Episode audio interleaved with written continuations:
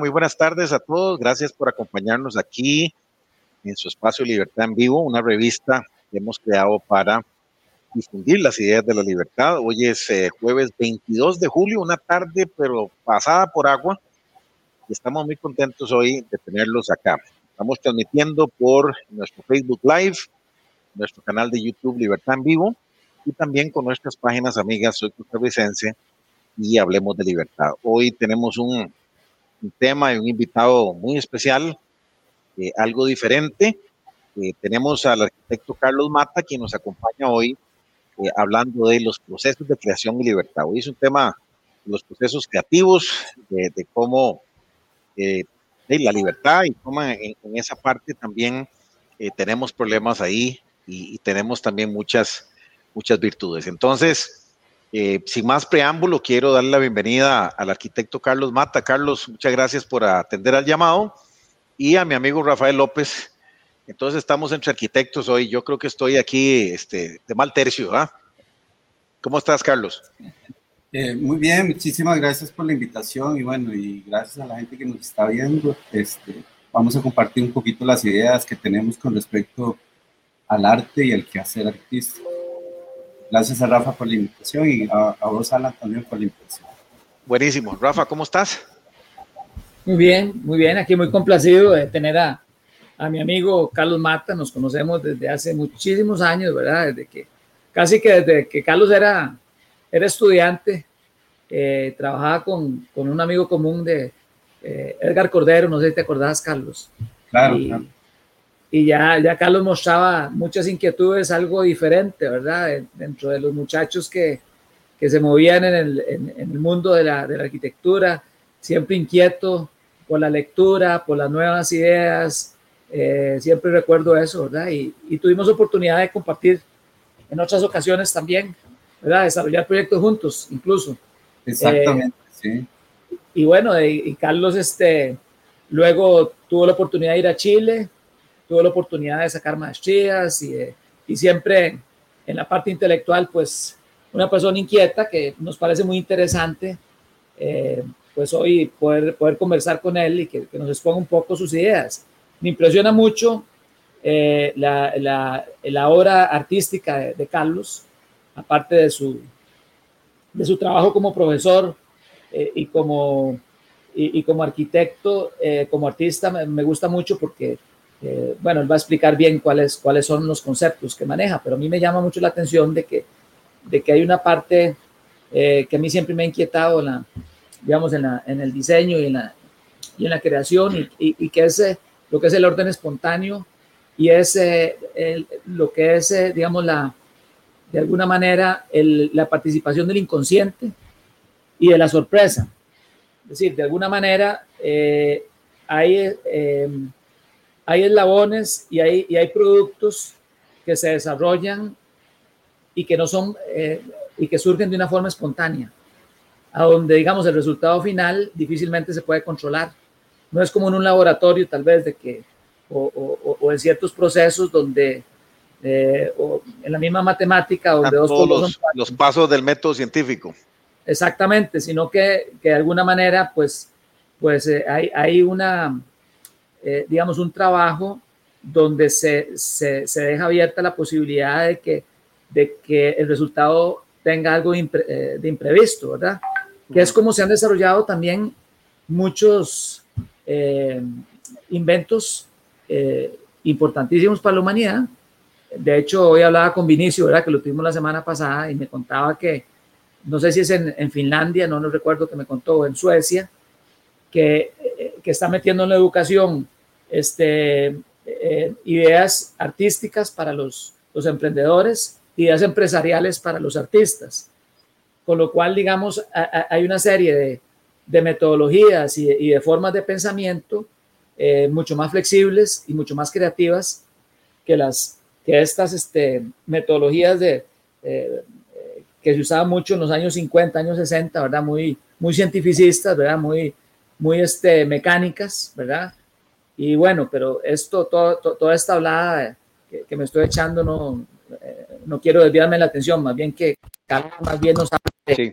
de él y, y, de su obra para, para... De, para Rafa, vamos a la, a la, frase de la libertad que siempre, este Carlos, aquí tenemos por, por buena costumbre arrancar el programa con una frase, Julio, a ver si no nos, si nos la pones aquí. Entonces dice, la creatividad en los seres humanos se puede dar aún en sometimiento y sin libertad, pero el costo en la salud es muy alto. Es mejor la creatividad espontánea y en libertad. JC Caballero. Entonces, eh, con esto arrancamos, Carlos. Yo quisiera primero que eh, nos diera la oportunidad de conocerte, si te, si te quieres presentar y, contarnos un poquito acerca de vos y ya arrancamos con, con el tema. Perfecto. Sí, bueno, como decía Rafa, bueno, tenemos bastante tiempo de conocernos y, de compartir en, el ámbito de la arquitectura y también disfrutando de otros ámbitos como la música eh, y la cultura. Yo, bueno, eh, efectivamente, yo soy arquitecto, eh, estudié arquitectura y incursioné en el mundo del arte más o menos desde el año 95 o 94 por ahí, estando en la escuela de arquitectura. Y de ahí eh, para acá, digamos, he venido trayendo como una especie de vida paralela, que ahora más que paralela porque me muevo en, en el ámbito de la arquitectura, me muevo en el ámbito de la, del arte e igualmente me muevo en el ámbito de la academia. Tengo más o menos unos 20 años de ser profesor universitario en diferentes áreas, ya sean diseño, eh, teoría de la arquitectura, historia de la arquitectura, diseño arquitectónico, etc.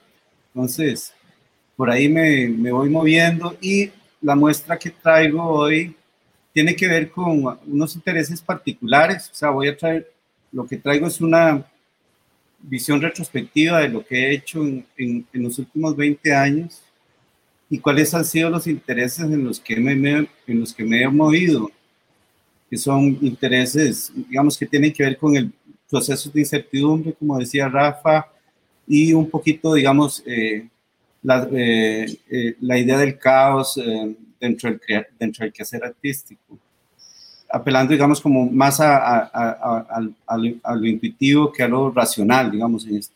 Igualmente en el ámbito académico me interesa muchísimo el proyecto de la modernidad, o sea, cómo esta cultura moderna se, se gestó a partir del recurso del método, un poquito de lo que hablaba Rafa, y eh, en esos términos me, he movido. Buenísimo. Rafa, yo creo que tal vez para, para introducir el tema, eh, me parece que mm, oportuno que, que tal vez nos, nos, nos, hables un poco del arte y la libertad en cuanto a, a lo, lo, que nosotros venimos este, hablando, ¿verdad? En este espacio. Entonces, yo quisiera que hicieras una introducción un poquito ahí de la línea editorial, o sea, del porqué del tema de hoy, ¿verdad? Yo creo que es importante que todos eh, de los que nos, los que nos están escuchando, y, antes de ya entrar en, el tema con, Carlos, tal vez por qué es importante hablar de esto y por qué es importante para la libertad, o sea, como individuos, como sociedad, y, toda esa espontaneidad y toda esa creatividad, eh, de por qué eso es importante para, para, desarrollar el tema hoy, Rafa. Sí, cómo no. Eh, ayer justamente estaba escuchando una, una charla de Vargas Llosa y hablaba de cómo, eh, cómo en el siglo XIX se, desarrollan, eh, digamos, movimientos políticos liberales que produjeron muchos, eh, digamos, un desarrollo vertiginoso, no solo en la economía, sino también en, la, en la innovación, en el arte también. Pero, digamos, en América Latina tuvimos ese fenómeno eh, casi que sesgado solo por la parte política, decía Vargas Llosa, pero, digamos, eh, con una ignorancia muy grande en la parte económica. Entonces, en Costa Rica sufrimos eso. Tuvimos políticos liberales, eh, tuvimos se lograron cosas importantes como un tren interoceánico, una educación modelo en Centroamérica, etcétera, etcétera. Pero, pero digamos, sí había había mucho proteccionismo en la parte económica. Eso fue como una marca que le quedó a América Latina, eh, el proteccionismo. Ahora, eh, él decía que la libertad es una y que eh, de alguna manera cuando, cuando uno pretende este, hablar de libertad solo en un área de la, de la actividad humana, pues las demás áreas se empobrecen. porque la libertad casi que es el motor que, eh, del desarrollo. Del desarrollo, no solo, cuando hablamos de desarrollo no estamos hablando solo económico, sino el desarrollo espiritual, el desarrollo social, el desarrollo cultural. Eh, hay siempre una, una dicotomía, sobre todo en los últimos 200 años, entre esas posiciones de libertad y posiciones de control. El control, básicamente, como lo decía la frase de hoy, eso no va a parar la creatividad humana. Siempre vamos a tener monstruos en el arte y, en la filosofía y en la literatura, eh, a pesar de, estar sometidos a, regímenes, eh, digamos, oprobiosos y, opresores. No obstante, si, hacemos un resumen de, los últimos 200 años, veremos que la producción en la música, en la arquitectura, en la pintura, y en todas las actividades del hombre casi que ha sido prodigiosa en los países que tienen mucho mayor libertad. ¿Por qué esto? Porque eh, eh, siempre eh, los regímenes, cuando son este, muy controladores y defienden solo una, una posición o, una visión del mundo, hacen que se desechen muchas posibilidades. Esa dicotomía que hablaba era la dicotomía entre la planificación central y el orden espontáneo del mercado. El problema que tiene la planificación central es de que una burocracia iluminada, por más que esté compuesta de genios, nunca va a poder equiparar la producción que se realiza eh, en un mercado donde millones de personas están pensando y están proponiendo cosas que por absurdas que parezcan, pueden constituir en algún momento en, una innovación que cambie eh, a la sociedad. Y eso es lo que sucede en un mercado, que se generan infinidad de, interacciones y de posibilidades. Hay un resultado inesperado, no un resultado planeado, que era un poco lo que hablamos de, lo que es el racionalismo, ¿verdad? Que, trata como de prever todas las, los resultados y las situaciones. Eso eh, generalmente termina mal, termina en escasez, termina en pobreza, eso ha sido la, la historia. Y creo que hoy es oportuno hablar del arte, porque el arte eh, tiene que reflejar eso, el arte, el arte refleja la realidad y crea una nueva realidad también. Entonces, bueno, este, viendo la obra de Carlos, eh, creo que, que, es algo que nos va a entretener mucho y nos va a dar una, una visión fresca, digamos, de, de, lo que es la, la, creación en esta área, en este caso eh, la pintura, pero creo que él la matiza con, con, con influenciadores que ha tenido y, bueno, este, a lo que vinimos, ¿verdad? Para disfrutar el, la, la, exposición de Carlos.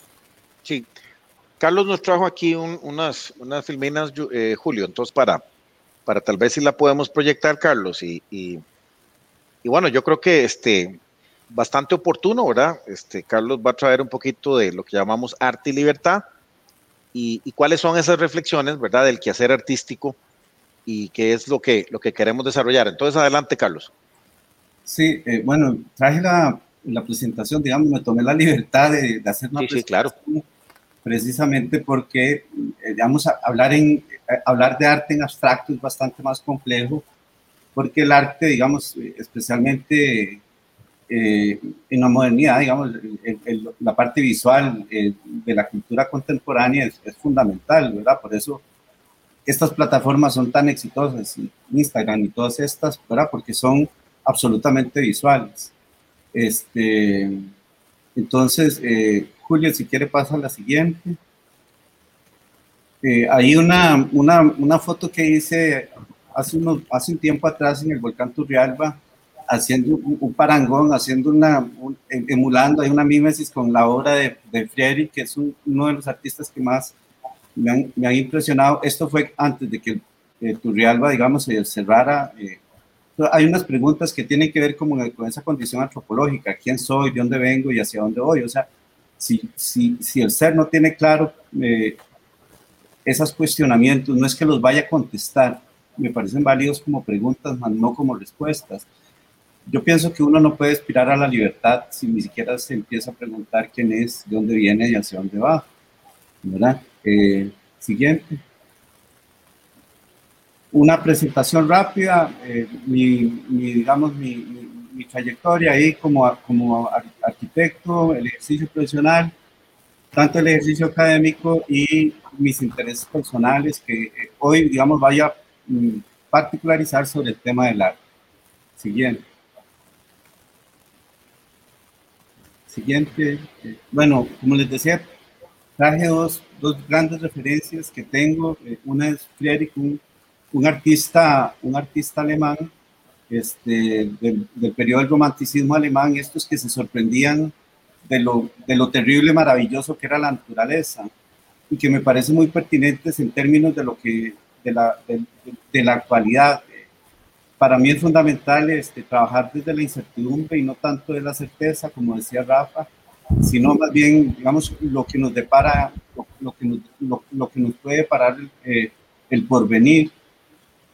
Eh, inclusive, eh, digamos, dentro de la experiencia académica, sabemos que si estamos eh, pasando un, peri periodo de incertidumbre es este, ¿verdad? O sea, precisamente estos dos, estos, este último año y medio con todo el tema de la pandemia, la incertidumbre en todos los estatus de la vida se ha potencializado. Y un poquito la obra de Freddy enfrenta, digamos, eh, plasma esa condición de la incertidumbre y algo que llamaba Edgar Morán la borrosidad. Y digamos, desde la práctica académica eh, hemos tratado de implementar el tema de la borrosidad como parte de los ejercicios académicos que hacemos. Y evidentemente esa borrosidad y esa incertidumbre se plasma desde hace un tiempo para acá en, en la obra, en mi obra pictórica. Siguiente.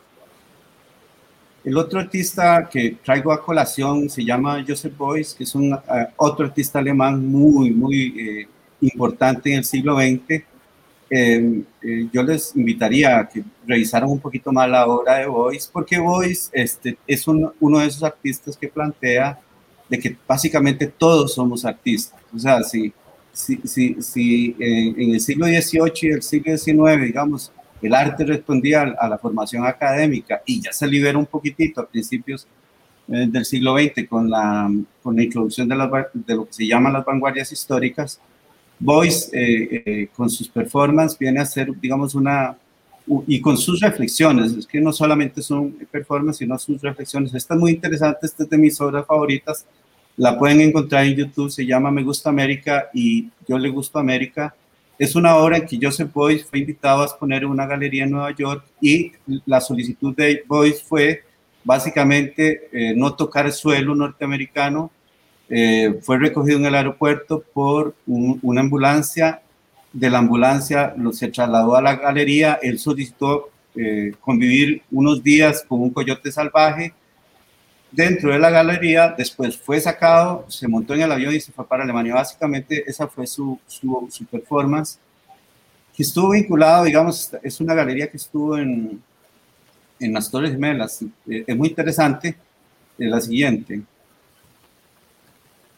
precisamente porque tiene una obra que hizo en el año 73 que se llama San Cosme y San Damián, que es como una obra que uno podría decir profética, porque San Cosme y San Damián fueron los primeros santos árabes.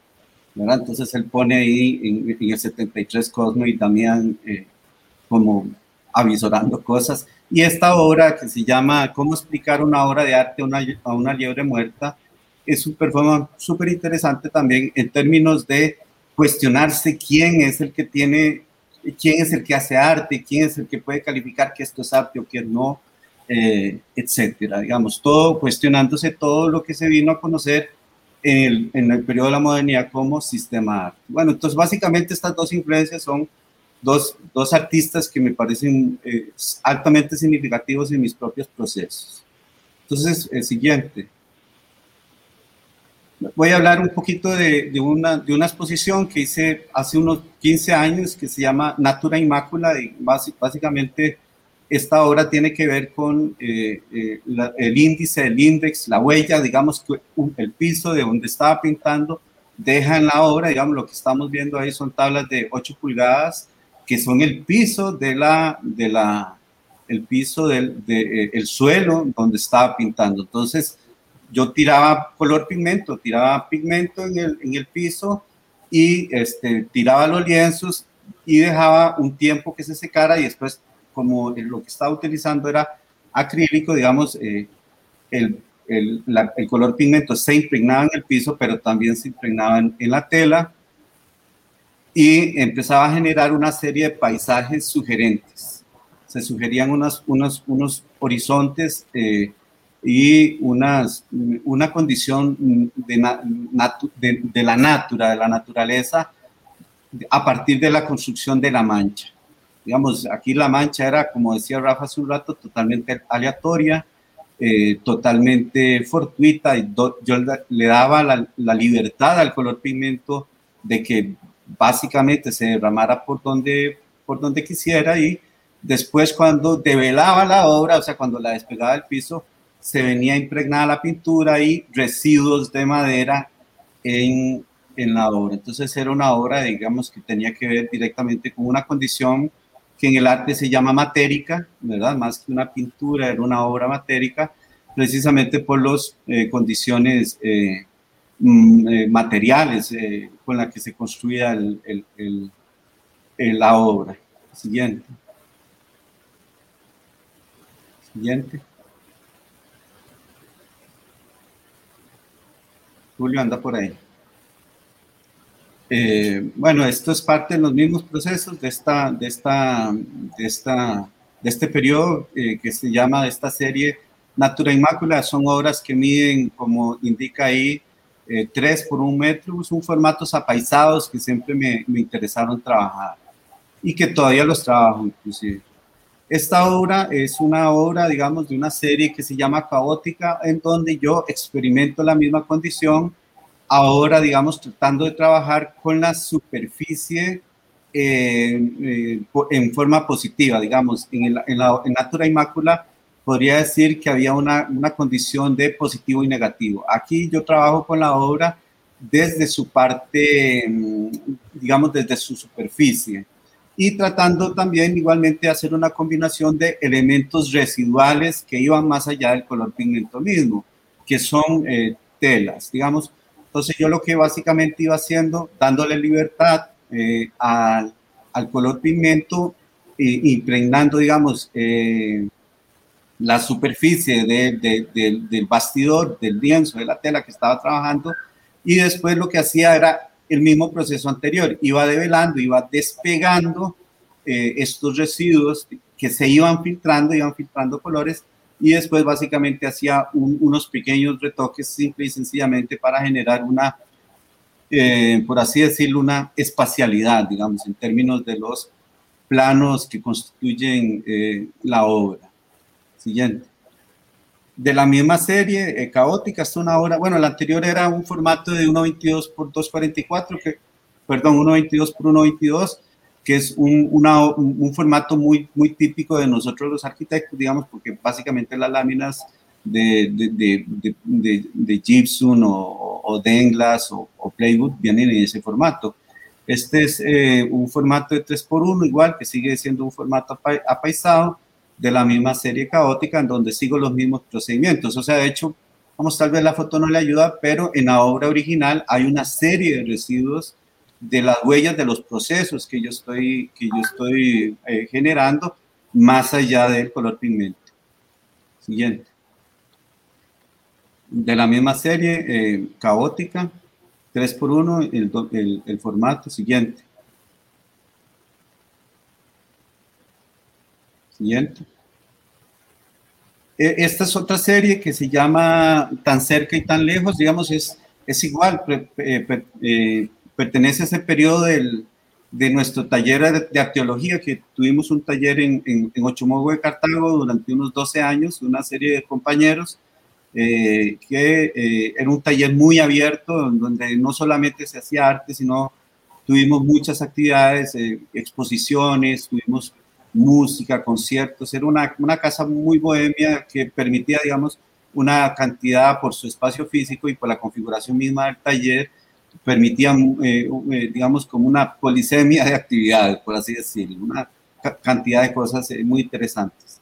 Esta serie, digamos, yo me encontré en el patio de la casa, que era de un profesor del Colegio San Luis Gonzaga, una serie de palitos de madera, mm, haciendo un hueco, no sé, estaban ahí todos, Y yo tomé todos esos palos y empecé a hacer una, empezar a utilizarlos igualmente como sellos.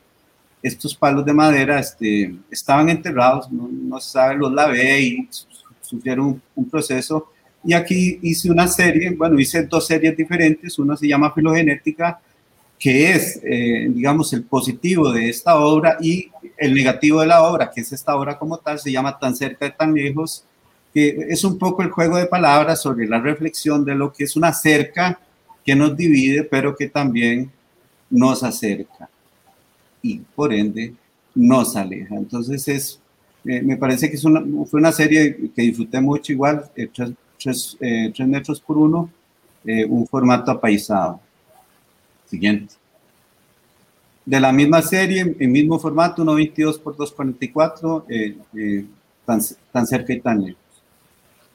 Esos son sellos, digamos, ahí no hay nada pintado, básicamente es mancha y, es la huella de los eh, elementos estos de madera que, encontré, que por la dimensión de 1,22 por 2,44 se pueden, pueden fijarse que más o menos esos elementos medían unos 30 centímetros, eran de media por media pulgada. Siguiente. Eh, la misma serie, está un poquito más grande, 340 por 120. Siguiente.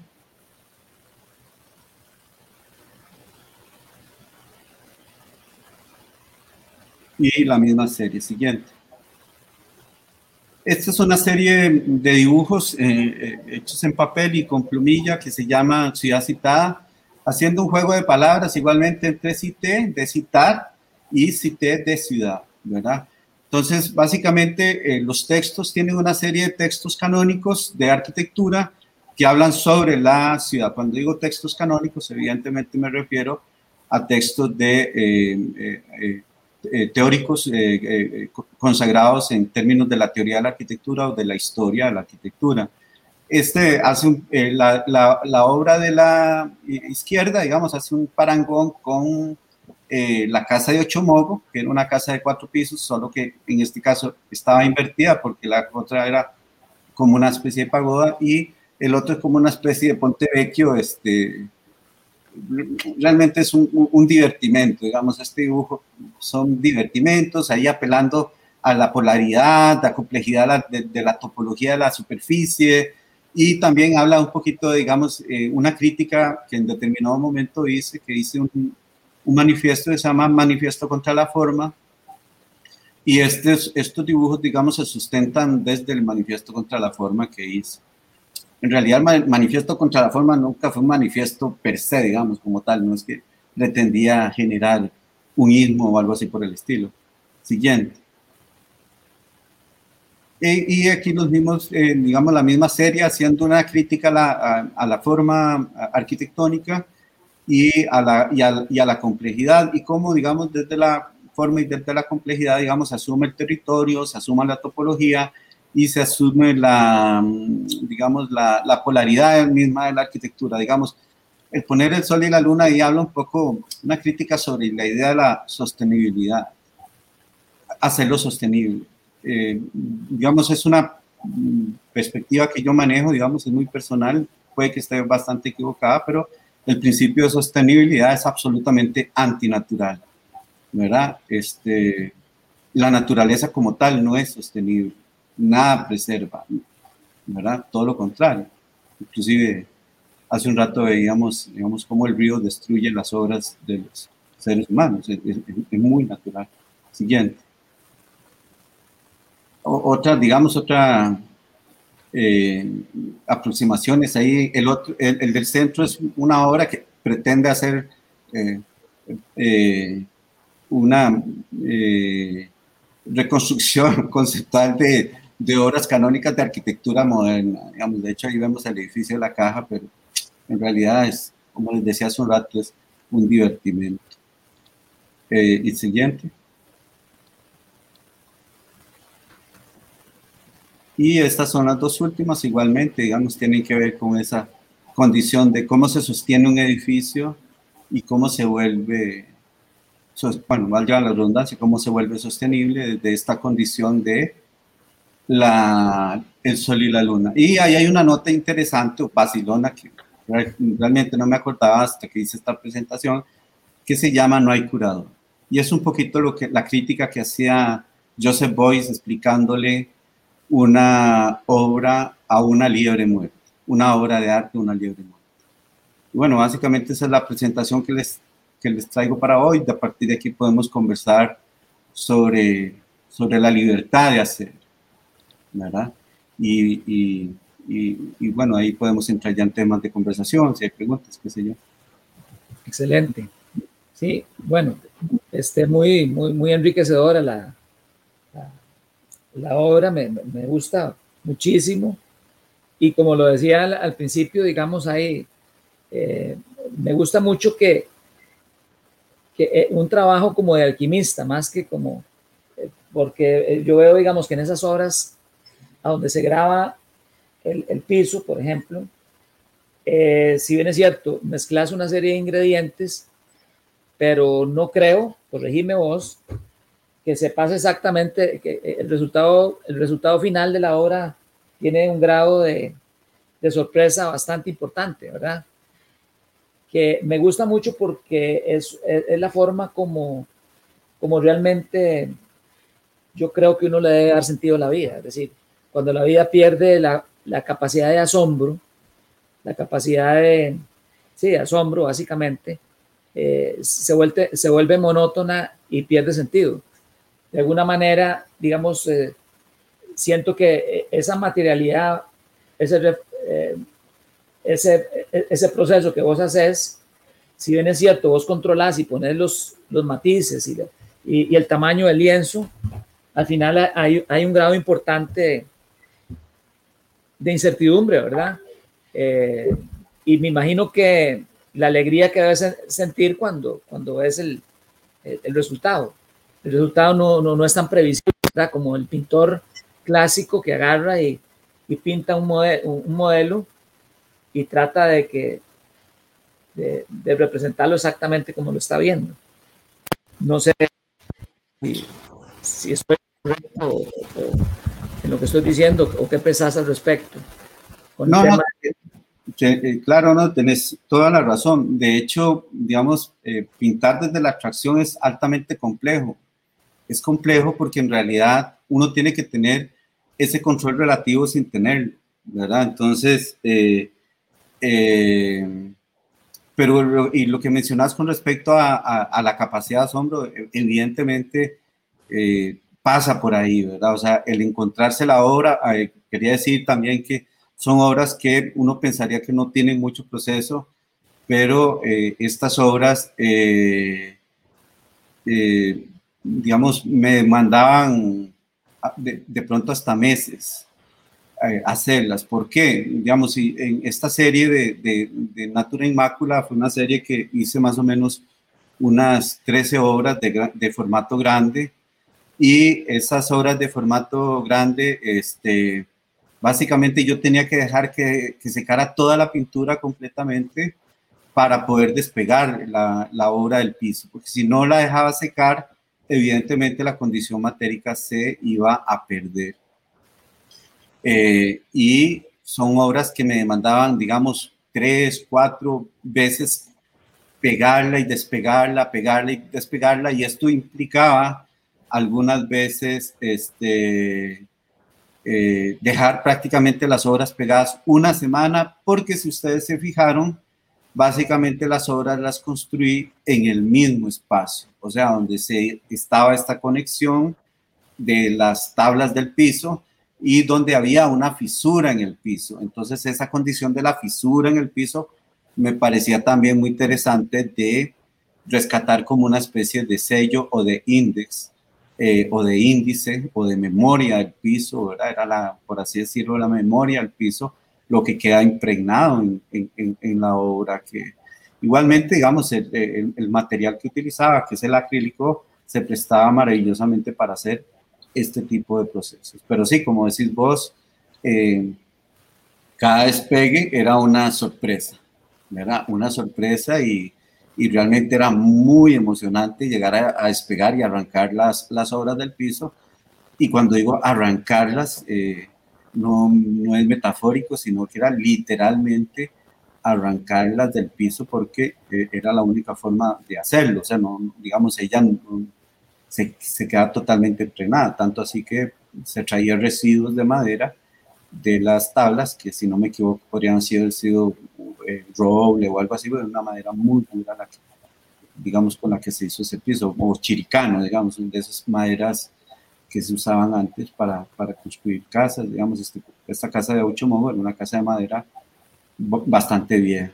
Sí, esa casa era eh, la casa de Willy Bonilla, que fue profesor de Exactamente. San Luis Gonzaga, una, una institución de San Luis Gonzaga, ¿verdad?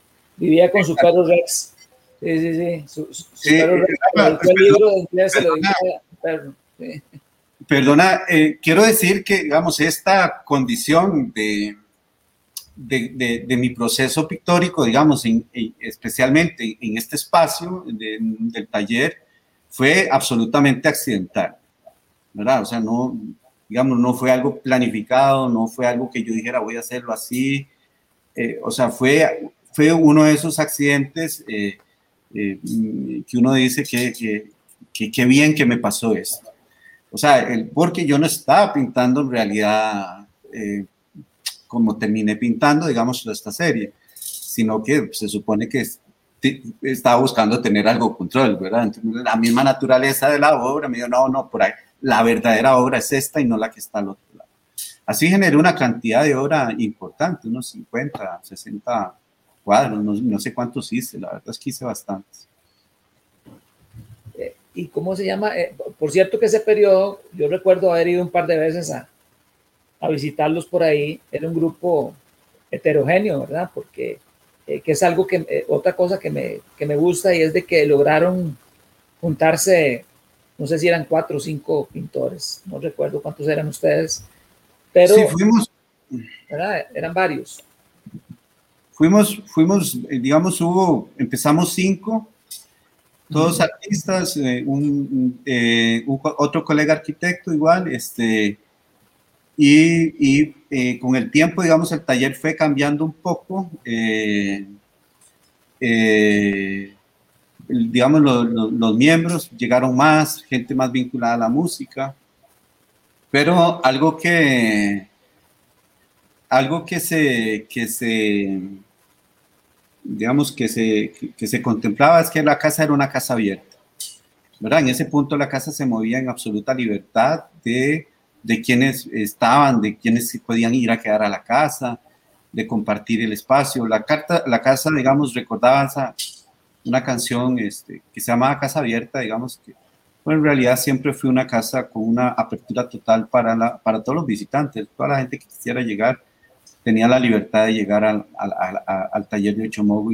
Y el tema de la tolerancia, porque la, la, visión del arte que tenían los, los miembros, si bien es cierto, creo que eran muy talentosos todos, yo recuerdo eh, muy buenas obras, pero muy diversa la obra. Es decir, no, no había una, ahora, porque ahí hay un, comentario seguro de, eh, de, un muchacho que habla sobre, sobre la relación con la política, pero, pero yo sí siento que de, alguna manera, digamos, no había un, un, afán de control o imposición ideológica eh, de, con respecto al arte, me refiero eh, a donde tenían que seguir eh, esos famosos manifiestos que se hacían en el siglo XIX, ¿verdad? Eh, a, donde, a donde los que entraban en, en, el círculo pues tenían que, que, seguir ciertas pautas y ciertos parámetros, sino que yo más bien veo ahí en ese grupo una gran diversidad y, y enfoque del arte, ¿verdad? Eso muestra como, como una madurez, como, como una, una tolerancia, ¿verdad? Algo, algo muy particular. No, no, no me con lo que estoy hablando.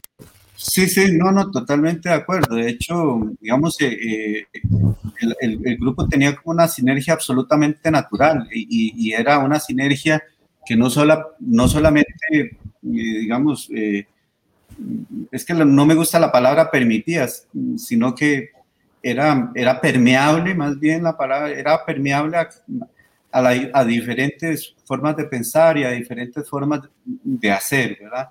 Todos estábamos en función de hacer arte en, ese punto, ¿verdad? Pero igual la convivencia eh, permitía eh, hacer otras cosas, por ejemplo, hacer música. Hubo, un, por ejemplo, Autoperro, no sé si se acuerdan de este grupo de música electrónica del arquitecto Fernando, eh, bueno, se, me, se me olvidó, eh, Fernando Arce y, y Mausi, este, ellos muchas veces llegaron, inclusive grabaron un disco en, en, en, en el taller de Chomogo. Por ahí tuvimos a, a Monsolú, que en esta época era un, un grupo que tenía mucho pegue, digamos, en el ámbito de la, de la movida musical de Costa Rica y, y todos llegaban a, tocar gratis y, y, básicamente era para convivir, ¿verdad? Entonces, para compartir. Entonces, sí, igual, igual así como digamos, nos movíamos en el ámbito de la música, nos movíamos en el ámbito de la creación, cada quien haciendo lo suyo, sus propias búsquedas.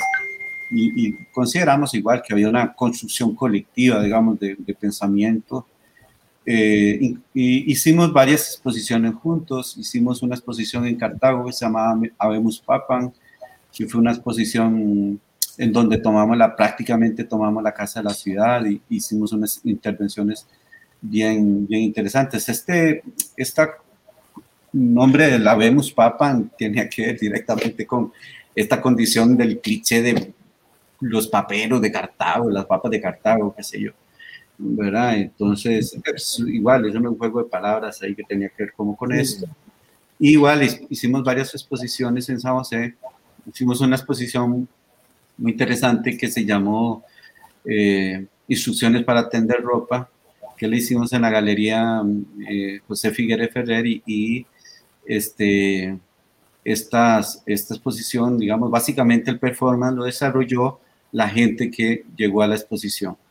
Nosotros no hicimos nada, básicamente lo que hicimos fue eh, el, el, el, brochure ahí como la memoria de la exposición y en la memoria de la exposición lo que decía era básicamente unas instrucciones para tener, tender ropa y nosotros lo que hicimos fue generar una coyuntura, una plataforma de, de, cables y ropa para que la gente la tendiera. Eh, tenía que ver con quién es el que hace la obra. ¿verdad? Precisamente. Eh, entonces, digamos, eh, como para, para, para, tocar algunos temas que tal vez no son, porque hay unas preguntas ahí que, que pudiste observar en los cintillos, pero eh, yo creo que sí es importante el tema, digamos, de cómo se mueve el mercado del arte. Es decir, mi, mi, pregunta más bien es la siguiente, bueno, vos sos arquitecto, eh, pero te apasiona el arte, bueno, la arquitectura, la dimensión más importante para mí de la arquitectura es el arte, pero eh, yo a lo que voy es, eh, ¿cómo es ese mercado? Para empezar un poco en, esa, en, esa, en esa parte social. Yo sé que tal vez no es lo que más te gusta, pero, pero sí, yo creo que ese grupo prosperó, cómo le fue con las obras, pudieron realmente, pudieron vender el producto, eh, fue aceptado. Em, ¿qué, ¿Qué opinión tenés en cuanto a, al mercado del arte en Costa Rica? Bueno, como bien decís, esa es la parte que no me interesa a mí del arte. O sea, ¿por qué? Hemos tenido la oportunidad de mm, vivir de, de, haciendo mi consultoría, digamos, mi trabajo de consultoría como arquitecto como profesional independiente y igualmente, digamos, como profesor universitario. Entonces, eh, he tenido una ventaja, digamos, en ese sentido de que nunca he necesitado vender una obra. Sí puedo decir que eh, de la obra por dicha se ha colocado, eh, la he vendido y en ese punto, digamos, no, el arte, se, el arte costarricense se, se, cotiza bastante, bastante bien. Lo que pasa es que igualmente, eh, digamos, dentro de estas reflexiones de, de, la modernidad eh, y de la libertad, eh, que digamos que tienen que ver con, con este marco del que, del que, estamos hablando hoy, ¿verdad? evidentemente, por ejemplo, o paradójicamente, el sistema arte es el que pone, digamos, una serie de elementos en el mercado y hace que el arte como tal se vuelva un, objeto de consumo. ¿verdad? Se supone que, por ejemplo, la gran mayoría de artistas empiezan como artistas de vanguardia, pero eh, el arte, digamos, el sistema arte es tan fuerte que el artista de vanguardia prácticamente empieza a ser igualmente un, sujeto de consumo. ¿verdad? En, ese, en ese punto uno podría cuestionarse dónde está la libertad. ¿verdad? ¿En qué punto está la libertad? La libertad está cuando él es, es un absolutamente desconocido y no responde absolutamente a nada del sistema, o cuando el sistema lo ve tan atractivo, que eso es lo que sucede con los artistas de vanguardia y lo vemos en casi todos los artistas de vanguardia, empiezan a volverse eh, sujetos de consumo. Entonces, en cuanto se vuelven sujetos de consumo, quizás pierden la posibilidad de crear lo que ellos quieran. Y en ese punto, digamos, volviendo a, a, mi, a mi propia experiencia, por dicha, me, me he mantenido en tres ámbitos que disfruto demasiado, que me encanta trabajar y que, como decimos por ahí, eh, no solamente me gusta, trabajo en eso y lo disfruto y además me pagan. Entonces, estoy muy contento, digamos, con lo que hago. pero contestando puntualmente a la pregunta, evidentemente el arte costarricense es un arte que se cotiza bastante bien a nivel nacional y a nivel internacional.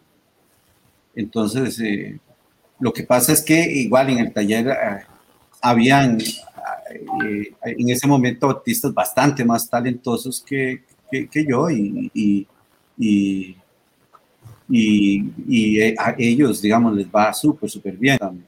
Ah, pero por, por, por, por, talentosos. Pero sí, sí, si uno tiene, si uno, es, si uno es comprometido con lo que hace y cree en lo que hace, en el arte le va bien. Carlos, yo, tengo una pregunta un poquito más por el lado, por el lado educativo, el lado de, a veces eh, que nos ocupa en cuanto al Estado, ¿verdad?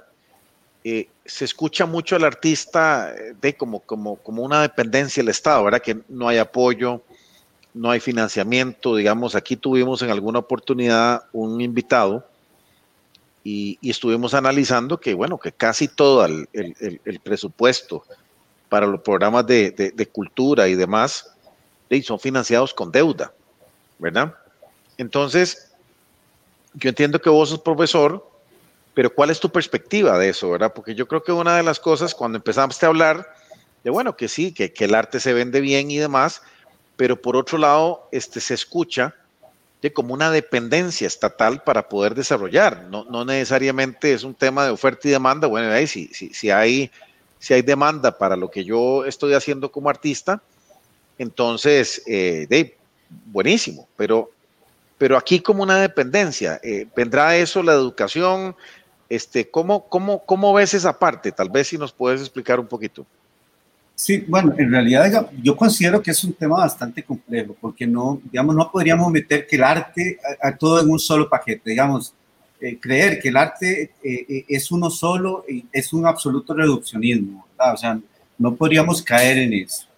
y en ese punto, digamos, evidentemente hay que haceres artísticos de que haceres artísticos y artistas de artistas, ¿verdad? No, digamos, lamentablemente, digamos, yo no soy la mejor persona como para ejemplificar eh, eh, el impacto, por ejemplo, de una crisis en, mi vida, porque eh, precisamente, digamos, porque yo mm, tengo un salario y, y, durante mucho tiempo, durante más de 20 años, me he dedicado al ámbito académico. ¿Verdad? Tanto en universidades públicas como en la universidad, eh, dentro de las universidades privadas, ¿verdad? No, no, en ese punto, digamos, yo no he podido, yo no, yo no podría ser un, eh, digamos, un, sobreviviente de, de, crisis eh, que tienen que ver con, con crisis por el, precisamente por este paquete, digamos, que podríamos pensar que llamamos el mundo del arte. Lo que sí creo, digamos, es que el arte es absolutamente necesario para la, para la, para la sociedad, ¿verdad? Es absolutamente necesario. Pero, digamos, eh, de ahí, evidentemente, digamos, mi realidad como artista o como arquitecto o como profesor en este instante no es la misma de la de otros artistas. En ese punto, me, digamos, me parece como bastante complejo y, y, digamos, mm, lamento no poder dar como una respuesta, digamos, ¿verdad? Porque sí creo que eh, no podemos meter a, todo el quehacer artístico nacional que sé que se las ha pasado mal, digamos, en esta época, eh, como hemos sufrido todos en, en todos los niveles, digamos, especialmente en el último año en el medio, ¿verdad? Pero hay gente que le ha afectado evidentemente más que a otros, ¿verdad? Sí, pero eh, yo, yo creo, eh, Carlos y Alan, es decir, más bien, yo lo que rescato es que, que, ustedes han sido un grupo muy diverso, en el caso tuyo, que sos arquitecto, que tenés encargos, que, que trabajas en el ámbito académico, y, y has logrado eh, procurarte con tu talento eh, una forma de vida, digamos, el sustento, el sustento propio. Eh, y nunca te he visto reclamando derechos y, y, haciendo marchas para que, para que te den presupuesto o participar en una licitación para hacer un mural en, tratando de, de usar influencias políticas. Yo te conozco, más bien yo, más bien, por eso es que creo que es valioso eh, tu aporte, porque eh, sos un, artista eh, que realmente te apasiona lo que haces y tenés claro que el valor de lo que haces está determinado por, por, por, por digamos, por, por, por, la gente que, que, le interesa tu arte. Es decir, el valor, y, aquí vamos a un principio, digamos, que sí tiene que ver con la economía, ¿verdad? Que, que, es el, el el, el, valor, ¿verdad? La teoría del valor, la teoría del valor que es, es, es, subjetiva, no es objetiva, como pensaban en el siglo XIX Marx y, y el mismo Adam Smith, sino que, que, las cosas valen por lo que los otros creen que valen. Eh, ahora, yo puedo creer que, que, lo que yo produzco vale mucho y está bien, eso, eso nadie me lo va a quitar, pero en términos de mercado, este, mi, mi producto se va a comprar o se va a vender eh, y, y, la gente es la que le va a poner el precio. De alguna manera, la gente es la que va a decidir si el producto se compra o no se compra. Y como bien lo han dicho, te lo han comprado. ¿Qué es lo maravilloso? Que has hecho algo que te gusta, que te apasiona y te pagan por eso. Yo creo que eso es un, una gran enseñanza. Es una gran enseñanza que, que, sirve como, como modelo, ¿verdad? Y que tal vez sí eh, tiene razón Alan en que en que el sistema educativo nuestro, digamos, escolar y, y, de secundaria, y parte de la universidad también, es un sistema muy, muy cuadrado, muy rígido, a donde eh, se crean eh, repetidoras, ¿verdad? De un mensaje prefabricado desde un monopolio de la, de la educación y, y, el arte yo creo que ahí sí puede, podría eh, dar un rol sustantivo, digamos, en la transformación del, del hombre interior, ¿verdad? Eh, en el sentido de que, que uno tal vez esté explorando, eh, puede, puede salirse un poco de esos esquemas rígidos, ¿verdad? Esos esquemas rígidos que hemos padecido desde la niñez, ¿verdad?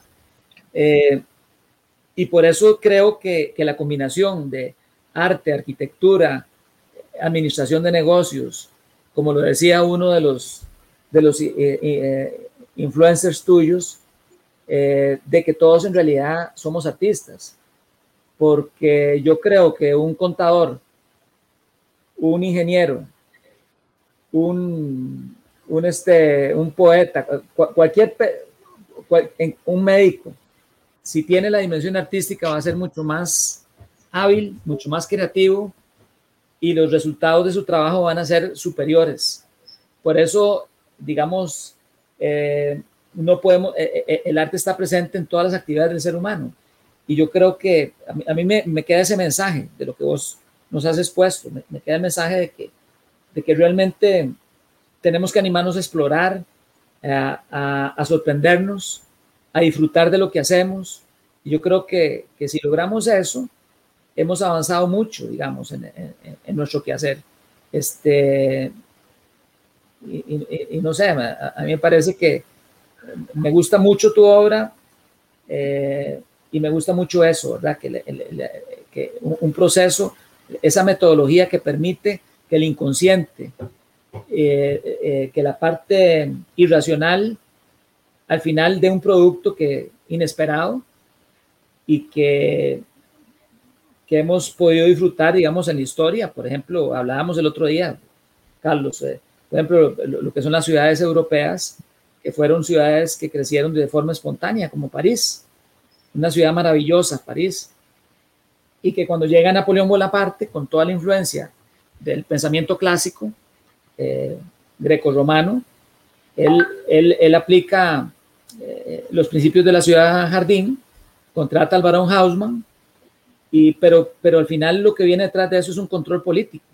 Es decir, eh, por ahí decía Ancho Bastos, mencionaba que, que todos esos guetos y, y, esas, esos barrios que había en París, muy dinámicos, donde había un intercambio comercial riquísimo, eh, esta ciudad jardín más bien destruye esa, ese tejido que había surgido espontáneamente y, y, lo que hace fortalecer un Estado imperial, ¿verdad? Que después este, Napoleón se, se declara emperador.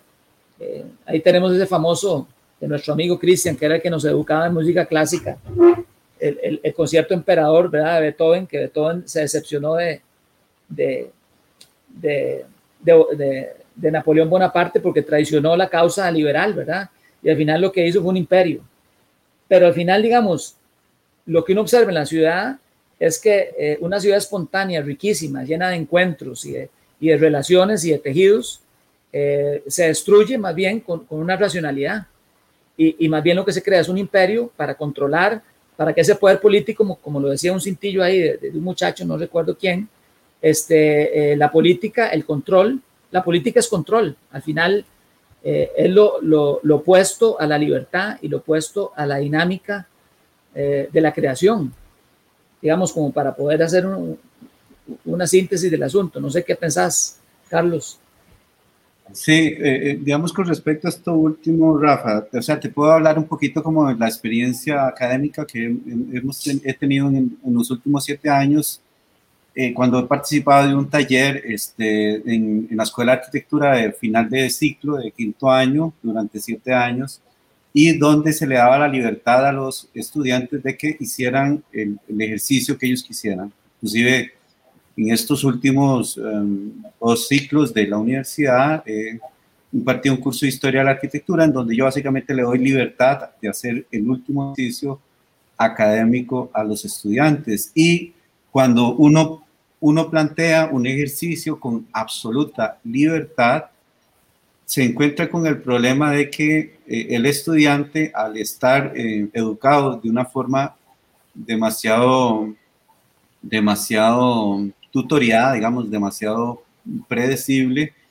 eh, él no sabe cómo enfrentar esos problemas. Entonces, tiene que ver directamente con, un proceso de formación, este, y una formación que, que no necesariamente apela a la libertad sino que apela a lo predecible. ¿verdad? Entonces, tanto como el arte, como la arquitectura, como te lo comentaba el otro día, tienen que nacer de la posibilidad y no tanto de la necesidad. ¿verdad? Porque si el arte nace desde la necesidad, evidentemente las necesidades solo hay una forma de resolver. Por ejemplo, el, el hambre como necesidad, eh, la única forma de resolverlo es eh, comiendo. Mientras que eh, el arte, eh, la arquitectura misma, digamos, la, la, propuesta arquitectónica, la propuesta artística, tiene que nacer desde la posibilidad. Y, como decíamos hace un rato, evidentemente todo este gran sistema de la modernidad, inaugurado por Descartes allá en el, a, a, medio del siglo XVII con el recurso del método, evidentemente nos condiciona a hacer un constructo del mundo y de la realidad absolutamente racional y condicionado. Es que si me preguntan, desde mi propia perspectiva, todavía seguimos siendo absolutamente modernos, ¿verdad? No, no, no, no, no hemos entrado en una, en una libertad de la, de la, de la posmodernidad o del, del microrelato, digamos, como la validez del microrelato versus la condición de, de, de metanarrativa, ¿verdad? digamos que sería la, la antilibertad. Pero eso sería mi, mi, mi reflexión final. ¿verdad? O sea que evidentemente cuando enfrentamos o cedemos a esquemas de borrosidad, de incertidumbre, ahí eh, por educación básicamente colapsamos un poco, eh, nos da miedo enfrentar esos propios procesos y nos da, nos, mm, digamos, porque es más fácil hacer lo que nos dicen. Hay como miedo a la libertad, como decía Fromm, que hablábamos. Sí, sí, sí, hay miedo a la libertad, por supuesto. Porque Ahora, es como, enfrentarse a la incertidumbre, ¿verdad? Como que da miedo, ¿verdad? Como que decir, bueno, eh, estoy sujeto y soy responsable de mis actos y, y, no tengo certidumbre de lo que va a venir.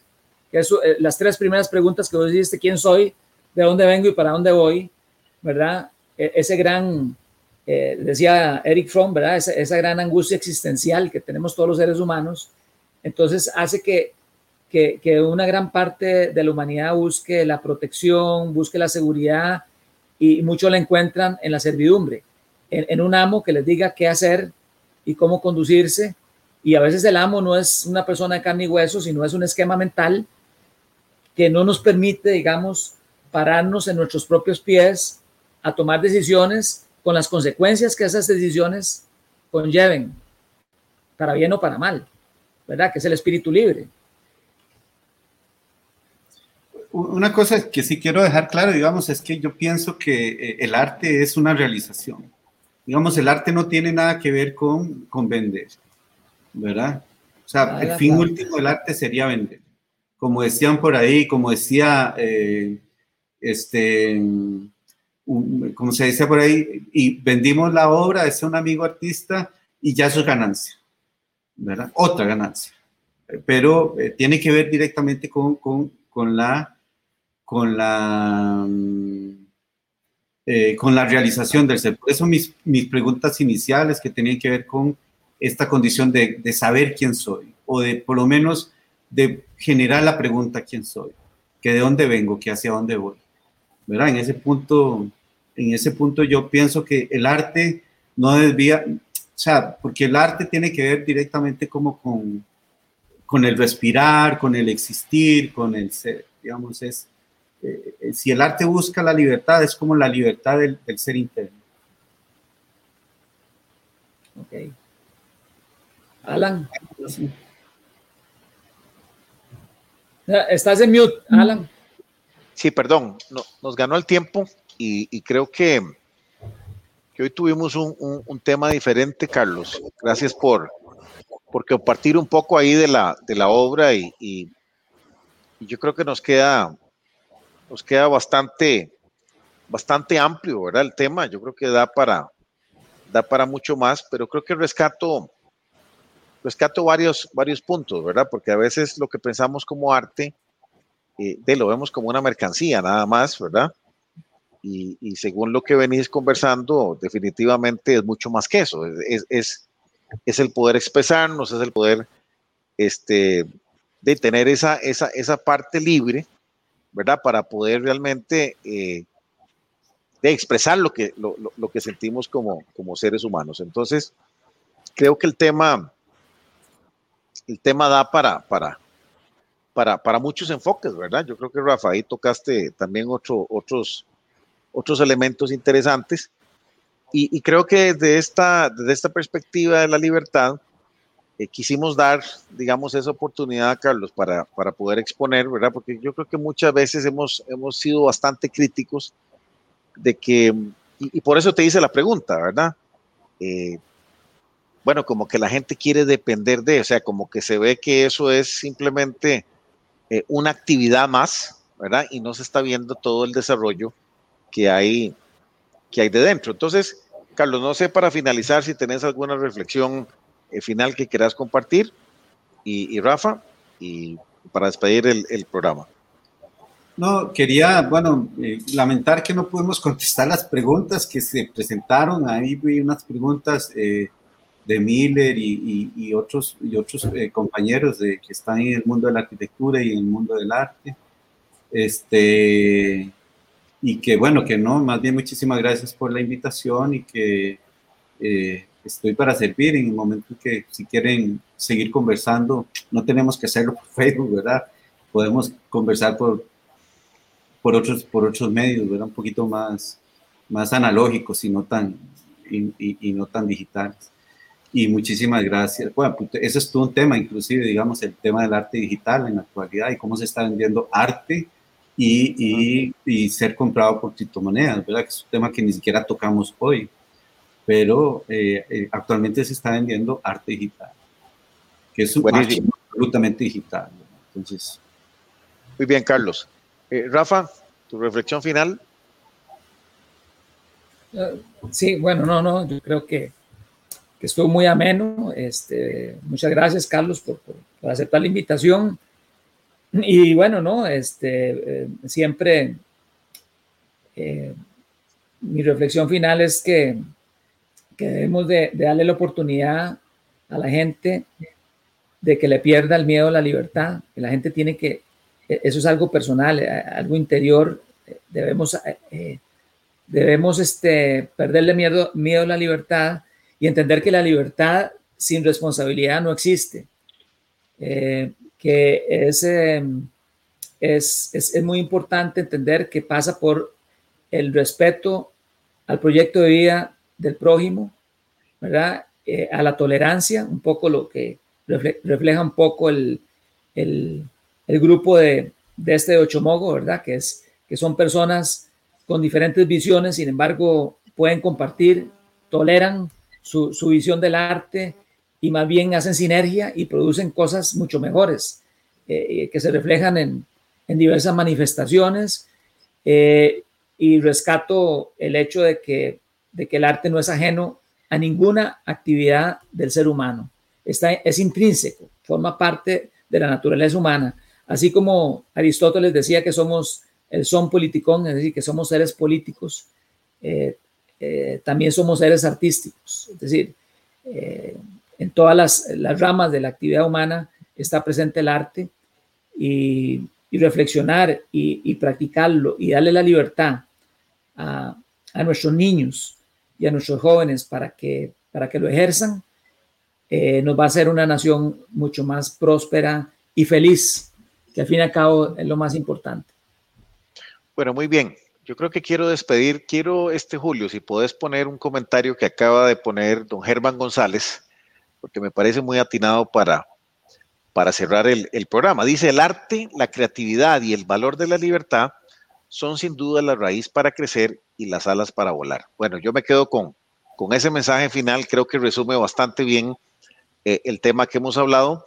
Y bueno, nos despedimos acá. Este, para el próximo jueves eh, los invitamos a que nos sigan en otro programa más de Libertad en Vivo. Eh, a todos a cuidarnos, ¿verdad? Con, estos temporales y demás. Y, muchas gracias de verdad por acompañarnos hoy en el espacio Libertad en Vivo. Los quiero invitar a que nos visiten en nuestra página www.libertadenvivo.com, donde pueden llegar a ver eh, los diferentes programas. y los que no pudieron ver este programa en vivo, lo pueden ver ahí. Y ahí estamos en diferentes plataformas, está en YouTube, está en el mismo Facebook Live, eh, en Spotify, en Anchor también para aquellos que quieran eh, revisar y, visitarnos eh, por ahí para escuchar este programa y programas anteriores. Así que les mandamos un abrazo desde acá, que Dios les bendiga muchísimo, cuídense mucho y nos vemos la próxima semana si Dios lo permite. Un abrazo grande, saludos. Hasta luego, gracias.